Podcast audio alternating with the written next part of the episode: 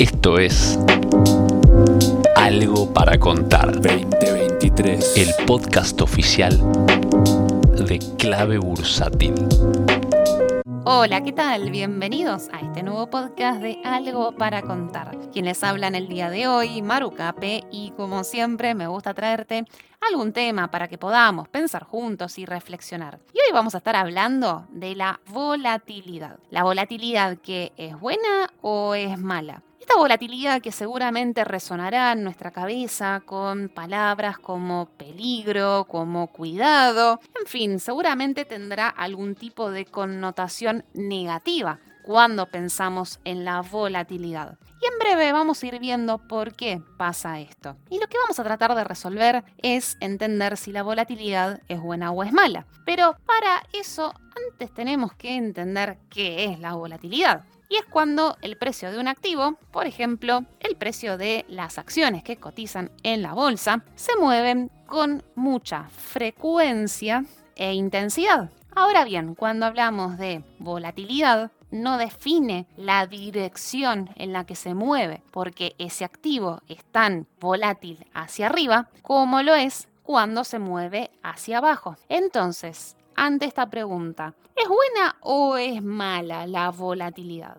Bueno, todo dependerá de para qué vamos a utilizar esa volatilidad, porque nos puede jugar a favor, pero también nos puede jugar en contra. ¿Por qué mencionaba anteriormente de esta connotación negativa cuando pensamos en la palabra volatilidad? Fijémonos cómo tan fácilmente en las noticias, cuando quieren mencionar que hubo algún tipo de evento inesperado que puso a los inversores nerviosos y tienen que mencionar que hubo caídas en la bolsa, enseguida van a estar mencionando que hubo volatilidad en el mercado que condujo a caídas del X%. Pero jamás vamos a ver algún tipo de titular en las noticias que diga que por sorpresa de los inversores ante tal evento generó volatilidad en el mercado que hizo subir el precio de las acciones un tanto por ciento. Muy difícilmente vayamos a ver un titular como ese. Es decir, cuando hablamos de volatilidad, enseguida se asocia con caídas en los precios. Y hay un por qué. ¿Por qué pasa esto? Bueno, porque normalmente cuando hablamos de volatilidad, entendemos, o así es como se considera eh, normalmente o tradicionalmente en el mercado, es que la volatilidad trae mayor riesgo de inversión, mientras que una baja volatilidad implica menor riesgo. Así es como normalmente lo ve el mercado. Lo cual esto puede llegar a ser muy peligroso si no tenemos en cuenta algunas cosas. Porque así como podemos tomar totalmente como válida esta premisa de que la volatilidad trae más riesgo, y pasaría si lo asociamos con aquella otra premisa en la cual entendemos que una inversión, cuanto más riesgo tiene, también más beneficio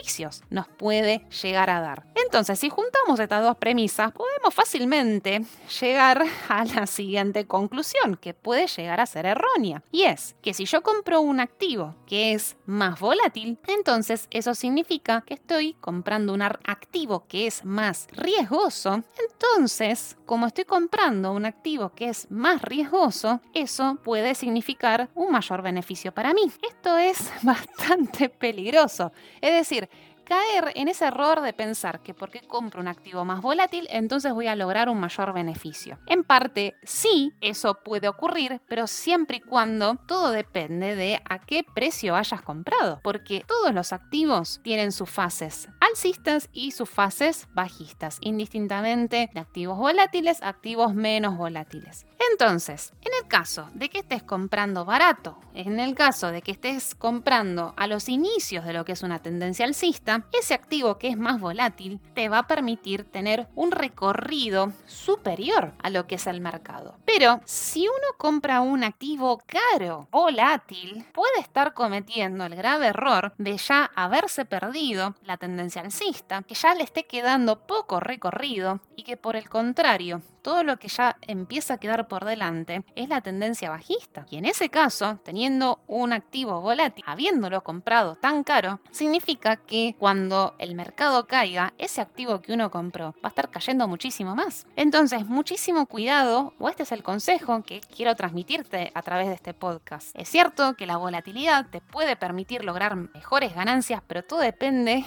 de a qué precio hayas comprado. No nos sesguemos, todos los activos, todas las bolsas, todos los mercados tienen fases alcistas y tienen fases bajistas. Ningún alza dura para siempre. Por eso, muchísimo cuidado cuando invertimos en activos más volátiles. Por ejemplo, podemos pensar en eh, activos de la bolsa argentina o de mercados emergentes en general o quizás de las criptomonedas. Sí, activos que sean mucho más volátiles de lo que puede ser un mercado más tradicional, por ejemplo, como el de Estados Unidos. Ahora, eh, ¿tiene sentido entonces la volatilidad? ¿Tiene sentido eh, que podamos invertir teniendo presente la volatilidad o es mejor evitarla? Bueno, acá todo depende porque si vamos a trabajar identificando fases alcistas y bajistas, un poco como te mencionaba recientemente, va a tener mucho sentido que utilicemos la volatilidad a nuestro favor, porque supongamos que vamos a trabajar con la fase alcista de un mercado, si nosotros invertimos en activos que tengan una beta mayor a 1, es decir, los que son más volátiles que el mercado, nos van a permitir tener un mayor rendimiento, mientras que en los momentos donde hay fases bajistas, nosotros podríamos girar nuestro portafolio hacia activos que sean menos volátiles, es decir, aquellos que tengan beta menor a 1. De esa manera, cuando el mercado caiga, estos activos van a caer, pero en una proporción menor. Por eso, como vemos, la volatilidad puede perfectamente jugarnos a nuestro favor, pero siempre y cuando seamos muy conscientes de que estamos trabajando con dos tendencias completamente diferentes, es decir, que no podemos mantener una estrategia única en las dos fases, sino que vamos a tener que girar una estrategia para un caso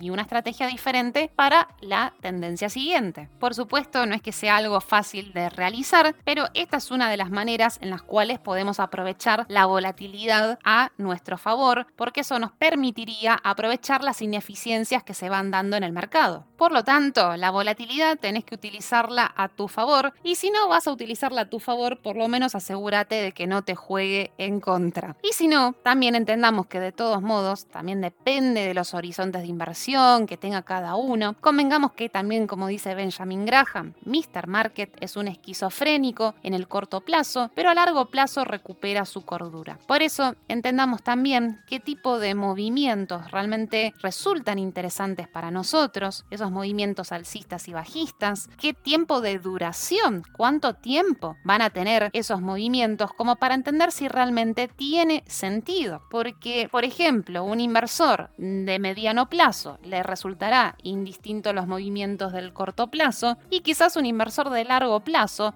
le resulta indistinto ambos movimientos anteriores, tanto el de corto como el de mediano. Entonces, sepamos reconocer ese horizonte de inversión para entender si la volatilidad realmente la podemos aprovechar como nuestra amiga o, por lo menos como te mencionaba, que no nos juegue en nuestra contra o que directamente resulte indistinta porque tenemos un objetivo completamente diferente a estas subidas y bajadas que continuamente vemos en el mercado. Con esto me voy a despedir en el podcast del día de hoy. Te mando un gran saludo y como siempre será en una próxima oportunidad. Adiós.